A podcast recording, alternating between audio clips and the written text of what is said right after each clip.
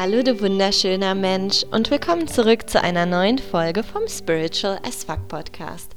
Mein Name ist Dasha und ja, in dieser Folge werde ich ein wenig über Vipassana erzählen, denn ich bin am 7. November zurückgekehrt nach Deutschland. Ich habe einen zehntägigen Vipassana-Kurs in Belgien absolviert und ähm, seitdem ist unglaublich viel geschehen. Währenddessen ist auch unglaublich viel geschehen. Und ja, viele Menschen waren noch einfach neugierig, was da so genau passiert ist. Warum macht man sowas? Ähm, wie läuft sowas ab? Was geschieht da überhaupt? Und ja, daher ist einfach dieser Wunsch entstanden, da auch eine Episode drüber aufzunehmen. Und ich werde das vermutlich in zwei Episoden unterteilen. In dieser werde ich davon sprechen, was Vipassana überhaupt ist wie es funktioniert, wie es stattfindet. Und in der zweiten Episode werde ich von meinen persönlichen Erfahrungen damit berichten. Und ja, also ich habe einen zehntägigen Kurs absolviert, wo ich zehn Tage lang mein Handy nicht bei mir hatte. Ich habe nicht gesprochen, nicht gelesen, nicht geschrieben und weitestgehend Augenkontakt vermieden. Und du magst dich fragen, was zur Hölle? Warum tut ein Mensch sowas freiwillig? Wait for it. ähm, ja, und zwar, was ist Vipassana überhaupt? Fangen wir vielleicht erstmal damit an. Vipassana ist eine sehr alte Meditationstechnik, der nachgesagt wird, dass Buddha auf diese Art und Weise meditiert hätte. Wissen wir, dass es so war? Nein. Ist es relevant? Nein. Denn letztendlich kann das alles sein. Dennoch gibt es so einige Menschen, die zur sogenannten Erleuchtung gelangt sind und das auf vollkommen unterschiedlichen Wegen. Denn auch ich bin überzeugt, viele Wege führen nach Ruhm und Vipassana ist sicherlich auch einer der Wege, aber er ist eben nur einer. Deswegen stehe ich solchen Behauptungen immer so ein bisschen kritisch gegenüber, denn es gibt viele Möglichkeiten. It doesn't matter. So ist es wirklich egal. Und ähm, Vipassana ist auch etwas, was komplett frei von Konfessionen ist. Das heißt, egal ob du religiös bist, ob du gläubig bist, das spielt keine Rolle. Vipassana ist für jeden gemacht und es wurde international bekannt gemacht durch einen Typen namens Gwenka, der aus dem ehemaligen Burma, heutigen Myanmar kommt. Und ja, er hat diese Technik einfach global verbreitet und bekannt gemacht. Und mittlerweile gibt es in sehr vielen Ländern dieser Erde mindestens ein Vipassana Center, was schon echt unglaublich ist, wenn man sich das mal überlegt. Und ich werde im Übrigen auch alle Infos dazu in der Infobox verlinken. Ähm, es gibt dann nämlich einen Dachverband und dort find, findest, findest du im Prinzip alle Infos zu, zu den Kursen weltweit. Und ich werde auch einmal den Ort verlinken, wo ich es genau gemacht habe. Und ähm, genau, das Spannende ist bei Vipassana, auch diese Frage ist mir einige Male gestellt worden, es ist komplett kostenfrei. Der gesamte Kurs findet auf Spendenbasis statt. Und ähm, auch der Kurs, wo ich jetzt teilgenommen habe, konnte nur stattfinden aufgrund der Spenden von früheren Kursteilnehmern. Und es steht dir frei, das zu geben, was du geben kannst. Wenn du zum Beispiel derzeit nicht spenden kannst, aber du bringst Zeit mit, dann kannst du da auch Freiwilligenarbeit leisten. Ähm, und wenn du sagst, okay, ich habe so einige finanzielle Mittel zur Verfügung, das hat mir so einen großen Benefit gebracht, ich möchte wirklich ähm, ja, größere, größere Spenden machen, steht dir das auch frei. Also Vipassana ist eine Technik, die wirklich allen zur Verfügung gestellt werden soll, unabhängig vom Einkommen. Und allein das finde ich ja schon unglaublich. Und das Ganze funktioniert. Es funktioniert weltweit. Und ähm, ja, die Annahme hinterm Vipassana ist im Endeffekt, dass unser sogenanntes Elend dadurch entsteht, dass wir Situationen gegenüber nicht gleichmütig sind, sondern wir reagieren, wir bewerten, das ist gut, davon möchte ich mehr oder das ist schlecht, bloß weg damit. Und durch dieses davon möchte ich mehr, ähm, lehnen wir im Prinzip ständig das Hier und Jetzt ab, denn wir hätten ja gerne etwas anderes und dadurch entsteht auch ein Leidensdruck, denn du hast ja gerade nicht diese schönen Empfindungen oder die Situation, die du gerne hättest. Und gleichzeitig auch bei negativen Empfindungen entsteht ein Leidensdruck, weil du das bloß weghaben möchtest. Und genau dadurch zusammengefasst entsteht unser sogenanntes Elend, dass wir den gegenwärtigen Moment als solchen nicht, ähm, ja, nicht mit ihm umgehen können, dass wir es entweder verändern wollen, sodass es weggeht, oder wir möchten, dass er niemals aufhört. Und so jagen wir stets Wünschen nach. Und sobald sich dieser Wunsch erfüllt und zu unserer Realität gehört, merken wir, ach shit, da sind ja noch so viel mehr. Und den anderen Teil der Zeit sind wir damit beschäftigt, unangenehme Empfindungen, unangenehme Situationen bloß zu umgehen, bloß aus unserem Erfahrungshorizont zu streichen, weil das wollen wir ja nicht. Und ähm, entsprechend sind wir einfach die ganze Zeit im Widerstand zu dem, was ist. Und ähm, ja, der, der Schlüssel ist eben Gleichmütigkeit. Und durch diese Meditationstechnik, die im Übrigen eigentlich sehr simpel ist und ohne, ohne Vierlefanz, ohne, ohne sonst was, wird eben genau das beigebracht, aber noch viel, viel mehr. Denn es ist wirklich egal, welcher Glaubensrichtung du angehörst. Durch Vipassana hast du auch die Möglichkeit, die ja, Geheimnisse unserer Realität, unserer Existenz nicht nur mit dem Kopf zu verstehen, weil irgendwie irgendein Priester, irgendein Guru hat gesagt, ähm, sondern du bist wirklich in der Lage, sie selber zu erfahren. Es, es ist also eine sehr erfahrungsbasierte Technik, die dir dabei gebracht wird. Es wird nicht gesagt, glaube dies, weil so ist das passiert und deswegen kommst du in den Himmel oder sonst was und verhalte dich so und so, weil das ist gut und das macht dich zu einem guten Menschen. Und viele der Dinge sind vielleicht auch wahr und gut, aber wenn du sie nicht selber erfahren hast, ist das trotzdem Nonsens. Das ist so der eigentliche Schlüssel. Aus der eigenen Erfahrung heraus zu handeln und dadurch zur, ja, zu eigener Weisheit zu gelangen, sage ich mal. Und das ist im Endeffekt auch das Ziel vom Vipassana. Und das finde ich auch so unglaublich schön daran, weil es eben dir die Möglichkeit und den Raum bietet, Dinge für dich selber zu entdecken. Und das Spannende ist, später wirst du ähm, eventuell auch feststellen, dass viele der Dinge, die andere Menschen so von sich geben, einfach wahr sind, komplett unabhängig vom Vipassana, weil sie dir selber widerfahren sind. Und ähm, darauf werde ich tatsächlich im zweiten Teil genauer eingehen, weil ich ein paar echt spannende, spannende Erfahrungen damit hatte. Und ja, genau. Und eine weitere Annahme des Vipassana ist, und die finde ich auch sehr spannend, dass ähm, wir im Endeffekt nie auf äußere Situationen oder Menschen als solche reagieren, sondern wir reagieren stets auf unsere Körperempfindungen. Das heißt, wir reagieren nie auf etwas, was außen passiert, sondern im Endeffekt auf etwas, was sich in unserem Inneren tut in dem Moment, als Reaktion auf das Äußere. Das heißt, es geht eigentlich wieder nur komplett um uns. Und die Annahme dahinter ist, dass unser Körper unser Unterbewusstsein darstellt, dass körperliche Reaktionen, körperliche Empfindungen das Unterbewusstsein sind. Und oftmals handeln wir eben aus dem Unterbewusstsein heraus, ohne uns überhaupt darüber ja, bewusst zu sein, haha. Und erschaffen uns so immer mehr Elend und wir sehen uns oftmals als Opfer von irgendwelchen Situationen. Irgendein Business-Deal ist nicht so durchgegangen, wie wir wollten. Wir haben nicht die Wohnung bekommen, die wir wollten der Partner, den wir so toll fanden, hat uns abserviert, was auch immer. Und ähm, wir reagieren einfach nur darauf. Wir reagieren darauf, wir sehen uns als Opfer dieser Situation. Und beim Vipassana wird, werden eben genau diese Empfindungen, die eben das Unterbewusstsein widerspiegeln, sich ganz genau angeguckt. Und dadurch, dass du sie eben beobachtest und dass sie da sein dürfen, wird das Unterbewusstsein quasi an die Oberfläche gebracht.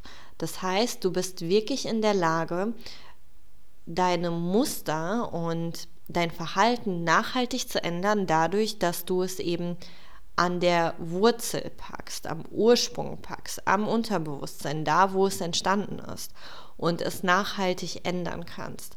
Denn es kommen viele unangenehme Dinge hoch und du sitzt da und du guckst sie dir an und sie dürfen da sein. Und dadurch, dass du sie annimmst und dass du dir dessen erstmal bewusst wirst, dass du sie annimmst, transzendieren die. Sie sind nicht mehr in deinem Unterbewusstsein. Das heißt, sie können dich nicht mehr un unbewusst steuern.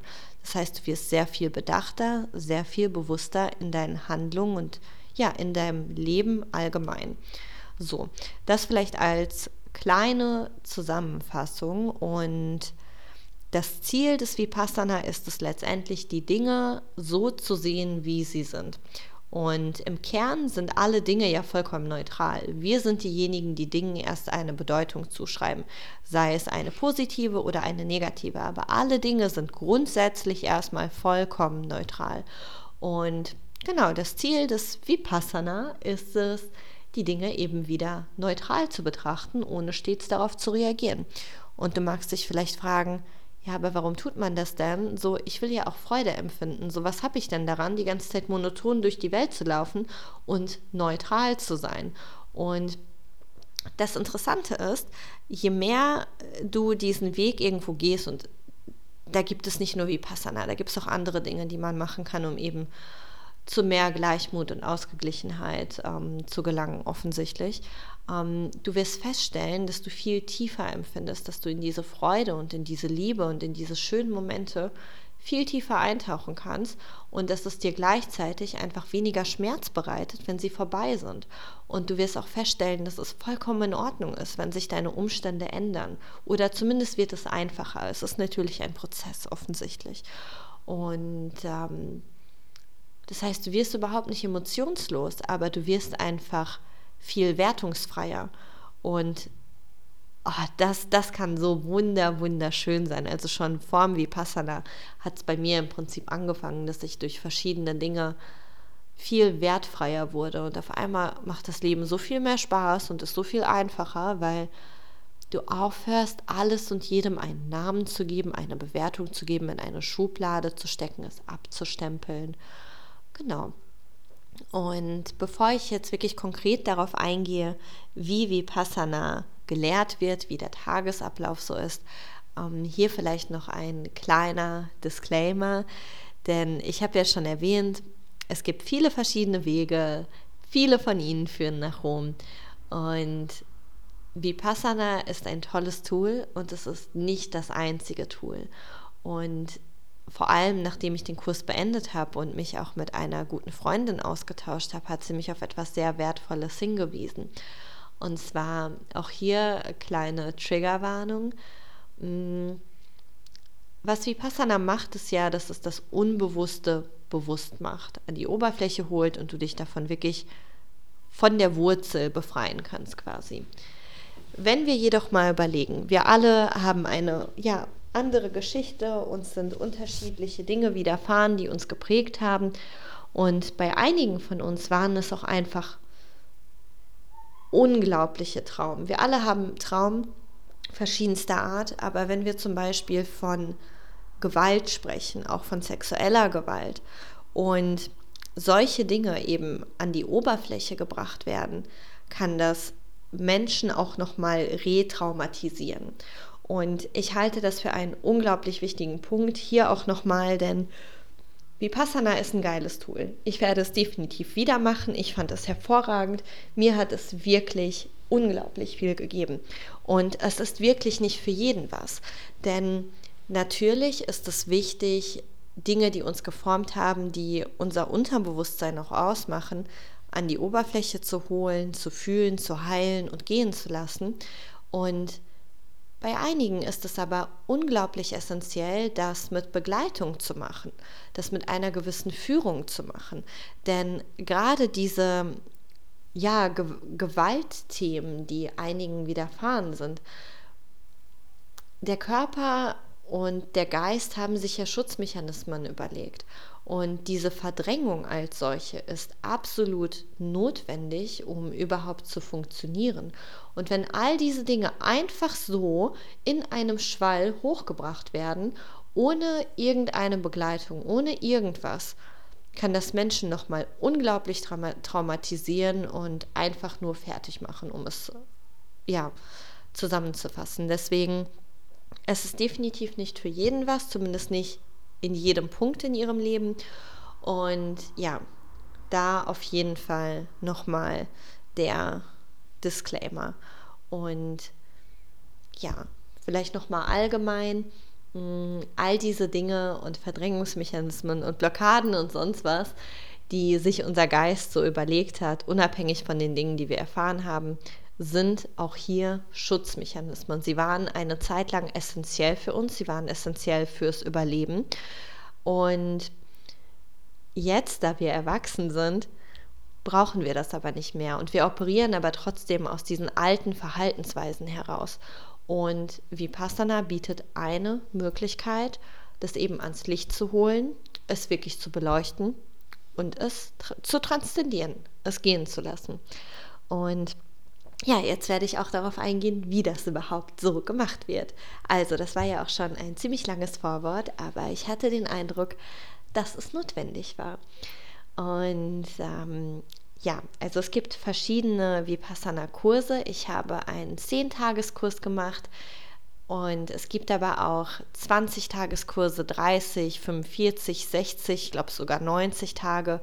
Jedoch kann man die auch nicht ohne weiteres machen. Da ist es schon wichtig, eine bestimmte Anzahl an 10-Tageskursen gemacht zu haben und freiwilligen Arbeit und anderen Dingen.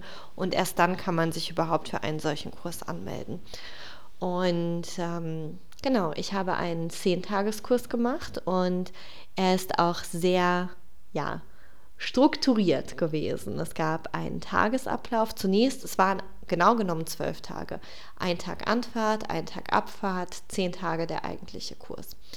Und gegen 4 Uhr hat der Wecker geklingelt.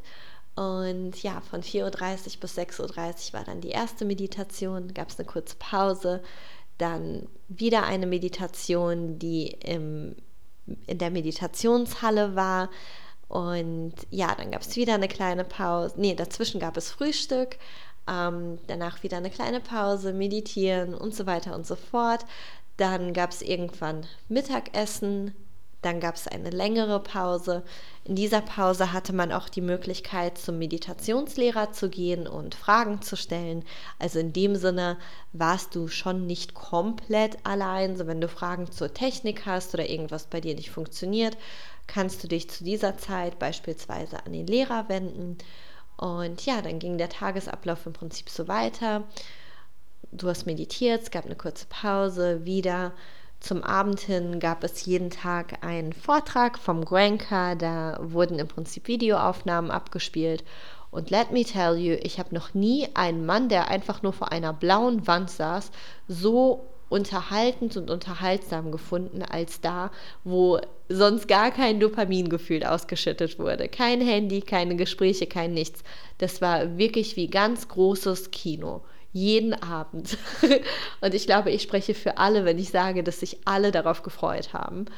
Und ähm, ja, die restliche Zeit verbringst du eigentlich damit zu schlafen. Also da kann ich wirklich nur empfehlen, recht schnell einen Rhythmus zu finden, der für dich funktioniert oder eben im Waldstück spazieren zu gehen. Und ja, um 9 Uhr ist dann auch schon alles vorbei. Da hat die letzte Meditationsstunde stattgefunden. Auch da hat man noch die Möglichkeit, ähm, mit den Lehrern zu sprechen, wenn man Fragen hat. Und ja, dann geht es auch schon ins Bett. Und ja, wir waren eigentlich auch jeden Abend schon um kurz nach neun am Schlafen. Da ist es auch von Kloster oder von Center zu Center ein bisschen unterschiedlich. In dem, wo ich war, war es so, dass diejenigen, die das erste Mal einen solchen Kurs absolvieren, sich ein Zimmer mit mehreren teilen, was ich auch als sehr wertvoll empfunden habe, weil wir uns alle dadurch etwas weniger allein gefühlt haben, auch wenn wir nicht gesprochen haben. Und erst wenn du ein, weitere Kurse machst, bekommst du eben ein Einzelzimmer. Und auch das ist schon eine krasse Erfahrung, wenn, wenn du mal überlegst. Also wirklich zehn Tage mit niemandem reden, schreiben, kein Augenkontakt und dann auch noch komplett alleine im Zimmer zu sein, das ist schon nichts für schwache Gemüter. Deswegen fand ich es schon nicht verkehrt, ja, mir erstmal ein Zimmer mit anderen geteilt zu haben. Und genau, von den zehn Stunden, die täglich meditiert wird, gibt es drei Stunden, die verpflichtend in der Meditationshalle abzusitzen sind. Und ähm, da werde ich später auch darauf eingehen, ja, was, was da im Prinzip genau geschieht. Oder ja, genau. Aber eigentlich ist es so, dass während dieser Stunden auch einfach neue Meditationsanleitungen und Anweisungen gegeben werden. Und die restliche Zeit steht es einem frei, entweder im eigenen Zimmer oder in so einer Meditationszelle zu meditieren. Diejenigen, die schon Kurse gemacht haben, also keine Neulinge sind, bekommen eben eine eigene Zelle. Und ich kam nicht umher, aber mich hat es die ganze Zeit an Gefängniszellen erinnert, einfach vom Namen her. Ähm, genau, also man kann entweder im Saal meditieren, auf dem eigenen Zimmer oder in dieser Zelle, aber es steht dir im Endeffekt frei. Oh, Moment, es hat geklappt. So, okay, es geht weiter. Ähm, und zwar steht es dir frei, wo du eben meditierst. Und so gestaltet sich im Endeffekt auch der gesamte Tag. Und vielleicht ist es auch wichtig zu erwähnen, dass es ähm, eigentlich nur zwei Mahlzeiten pro Tag gibt. Mir ist das jetzt eigentlich sehr leicht gefallen, einigen anderen eher schwieriger. Und zwar gibt es morgens eben ein Frühstück und mittags, und das sind wirklich richtige Krankenhauszeiten, also das Frühstück ist von sechs bis sieben und das Mittagessen von elf bis zwölf. Und gegen 5 Uhr gibt es noch so eine kleine Teepause. Und die sogenannten neuen Schüler, also die das erste Mal so einen Kurs machen, dürfen halt auch noch Obst essen. Und die sogenannten alten Schüler halt wirklich nur noch Zitronenwasser und Honig. Und ähm, Genau. So viel dazu. Und das Ganze hat auf jeden Fall auch seinen Sinn. Und zwar fällt das Meditieren tatsächlich leichter dadurch. Und dadurch, dass man sich auch körperlich nicht so viel bewegt, ähm, brauchen wir da auch eigentlich gar nicht so viel. Und ja, so viel, so viel zum sogenannten Tagesablauf. Also jeder Tag lief da eigentlich genauso ab. Und die ersten drei Tage des Kurses ist es so, dass man die eigentliche Vipassana-Technik noch gar nicht lernt, sondern man macht, oh Gott, ich hoffe, ich spreche es richtig aus, das Anapanamana oder so. Oh Gott, das war bestimmt falsch. Aber auf jeden Fall fokussiert man sich erstmal auf einen ganz kleinen Bereich direkt in der Nase und unterhalb der Nase. Und warum macht man sowas überhaupt? Es gilt eben die Aufmerksamkeit und den Fokus zu schärfen, um auch die Empfindungen in einer so kleinen Körperregion bewusst wahrnehmen zu können. Und indem du in der Lage bist, so Empfindungen auf einem so kleinen Raum wahrzunehmen, fällt es dir deutlich leichter, auch größere Bereiche des Körpers zu spüren und wahrzunehmen. Deswegen wird die ersten drei Tage wirklich vermehrt Fokus darauf gelegt. Und ich wünschte, ich hätte im Vorfeld die Wichtigkeit dessen auch begriffen, denn ich bin immer wieder abgedriftet und mein Kopf war sonst wo und ich habe mir über so viel Mist Gedanken gemacht, aber gut, das haben sicherlich alle. Und ich wünschte wirklich, ich hätte dann noch mehr auf meine Empfindungen geachtet, denn damit wird quasi das Fundament für die nächsten Tage gelegt. Je mehr du wirklich in der Lage bist, diese Empfindungen wirklich zu fühlen, desto tiefer wirst du die nächsten Tage gehen können.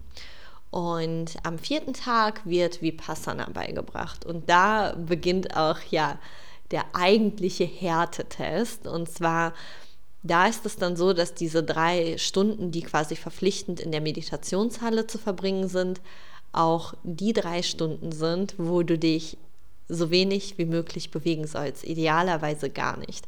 Klar, wenn zum Beispiel chronische Schmerzen vorliegen oder es wirklich gar nicht mehr geht, darfst du dich bewegen. Aber idealerweise gilt es, das zu vermeiden. Und ähm, da werde ich gleich auch noch drauf eingehen, warum das so ist. Und ja, da deswegen wirklich nur als Ratschlag für absolut alle, die vorhaben, das mal zu machen, finde möglichst früh eine Position, in der du bequem sitzen kannst. Das ist so wichtig. Das ist so wichtig. Und ja, da wird dir die eigentliche Vipassana-Technik beigebracht. Und das ist im Endeffekt so eine Art Körperscan. Du scannst deinen Körper immer wieder ab und fühlst die Empfindungen, die Körperempfindungen, die gerade da sind. Und da wirst du halt immer mehr eben angeleitet. Und ähm, dadurch, dass du dich da zum Beispiel die drei Stunden am Tag, und die sind wohlgemerkt über den Tag verteilt, eine morgens, eine mittags, eine abends, dadurch, dass du dich da nicht bewegst und die Empfindungen wirklich da sein dürfen, bist du wirklich in der Lage, auch wenn es total weh tut, präsent zu sein mit dem Schmerz und ihn so gleichmütig wie möglich zu betrachten, zu sagen, okay, du bist gerade da, ich scanne dich ab und dann gehe ich aber weiter und du gehst in weitere Körperbereiche rein. Also dadurch kannst du auch noch mal wirklich sehr tief gelangen und das Unterbewusstsein hat auch die Möglichkeit dadurch wirklich noch mehr an die Oberfläche zu kommen, denn durch diesen Schmerz spricht unser Unterbewusstsein auch zu uns auf eine vielleicht etwas abstraktere Art und Weise. Und ähm, genau so meditierst du dann so vor dich hin für einige Tage und es wird im Laufe der Zeit werden dann immer mehr Anweisungen auch gegeben. Also ja, die letzten Tage hin zum Beispiel wird man auch darauf hingeführt, dass du simultan Empfindungen in deinem Körper spürst, also symmetrisch, zum Beispiel in beiden Armen, in beiden Beinen. Und irgendwann kommst du zum Flow, zum gesamten Flow. Und ähm, das ist eine unglaubliche Erfahrung als solcher, weil du dann wirklich und da, dazu hat Gwenka auch ähm, ja was, was Spannendes gesagt, denn bei jedem ist es komplett anders. Der eine, der kann vielleicht diesen Full Flow schon im ersten Kurs wahrnehmen und spüren, andere vielleicht erst im zweiten oder dritten und das ist vollkommen in Ordnung. All das ist richtig und es ist nicht schlimm, wenn es bei dir vielleicht etwas länger dauert oder wie auch immer. Ähm, aber ja, im Flow nimmst du dann wirklich all deine Empfindungen auf einmal wahr. Du spürst deinen Körper komplett, anstatt dass du nur spürst, oder oh, juckt es gerade oder ich sollte mich vielleicht umsetzen. Du nimmst deinen gesamten Körper bewusst wahr. Und ähm, dadurch, dass eben das geschieht, kannst du sehr viele der ja auch spirituellen Weisheiten oder sonstiges, die erfährst du am eigenen Leibe. Es ist nicht notwendig, Bücher zu lesen oder es, also okay, das war, ich habe mich vielleicht ein bisschen zu weit aus dem Fenster gelehnt.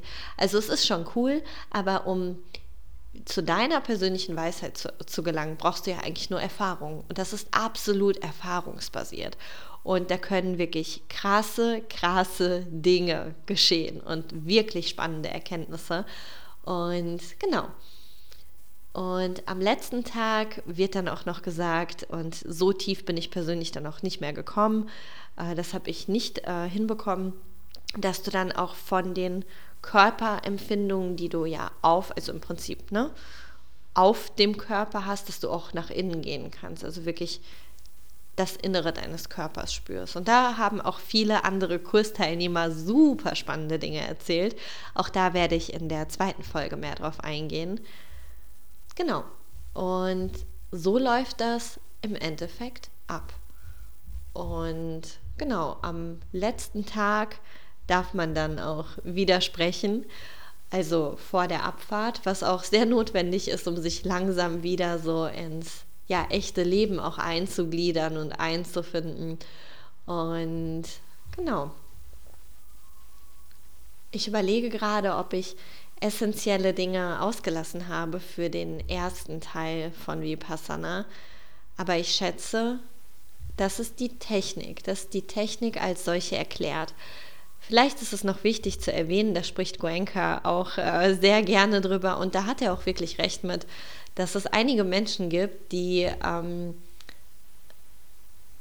spielen quasi nur das sogenannte Game of Sensations. Also sie kommen dahin, die sagen, oh mein Gott, ich habe das gefühlt, ich habe das gespürt, ich habe das erkannt, das war so krass, ich habe das und das gehen lassen, das war so krass. Aber letztendlich ist das Ziel des Ganzen dabei verfehlt. Denn das ist alles cool und spannend, aber es gilt ja zu lernen, Dinge mit Gleichmut zu betrachten und nicht zum Beispiel dahin zu gehen, zu sagen, okay, ich möchte wieder so spannende Sachen erfahren, sondern um wirklich Gleichmut zu lernen und raus aus der Bewertung zu gehen. Und ich persönlich kenne auch den ein oder anderen Menschen, der schon einige Vipassana-Kurse gemacht hat und sich nicht diese tiefen unangenehmen, schmerzhaften Gefühle anschaut, sondern sie nach wie vor verdrängt, weil wenn ich das denke, dann äh, ne, sende ich ja eine entsprechende Frequenz aus und dann manifestiere ich Negatives und deswegen fühle ich bloß keine negativen Gefühle, sondern die gehen da wirklich einfach nur hin, fühlen diese ganzen, ganzen Empfindungen und Sensations, fahren dann wieder zurück, aber dieser eigentliche Gleichmut und diese eigentliche Tiefe, die auch daraus entstehen kann und wirkliche Selbsterkenntnis, haben sie eigentlich komplett, ähm, ja, geskippt, haben sie eigentlich komplett übersprungen. Deswegen, ich werde zwar in meiner, in der nächsten Folge davon berichten, was mir auch passiert ist und was ich wahrgenommen habe, aber letztendlich sind das alles nette Nebenprodukte und nicht der Grund, warum man eben ja einen, einen solchen Kurs macht. Und ja, ich hoffe, dass diese Folge für dich interessant war, dass du jetzt vielleicht für dich etwas, ja, mehr unter Vipassana verstehst und wie es so abläuft und vielleicht ist es für dich ja sogar auch interessant, einen entsprechenden Kurs zu machen. Ich werde die entsprechenden Infos in der Infobox verlinken und ja, ich wünsche dir einen wunder wundervollen Tag und wenn du gespannt bist zu erfahren, was ich so erfahren habe, was mir so passiert ist in diesen Kursen, dann hör dir gerne auch mal Teil 2 an und ich wünsche dir einen wunder wunderschönen Tag, du schöner Mensch.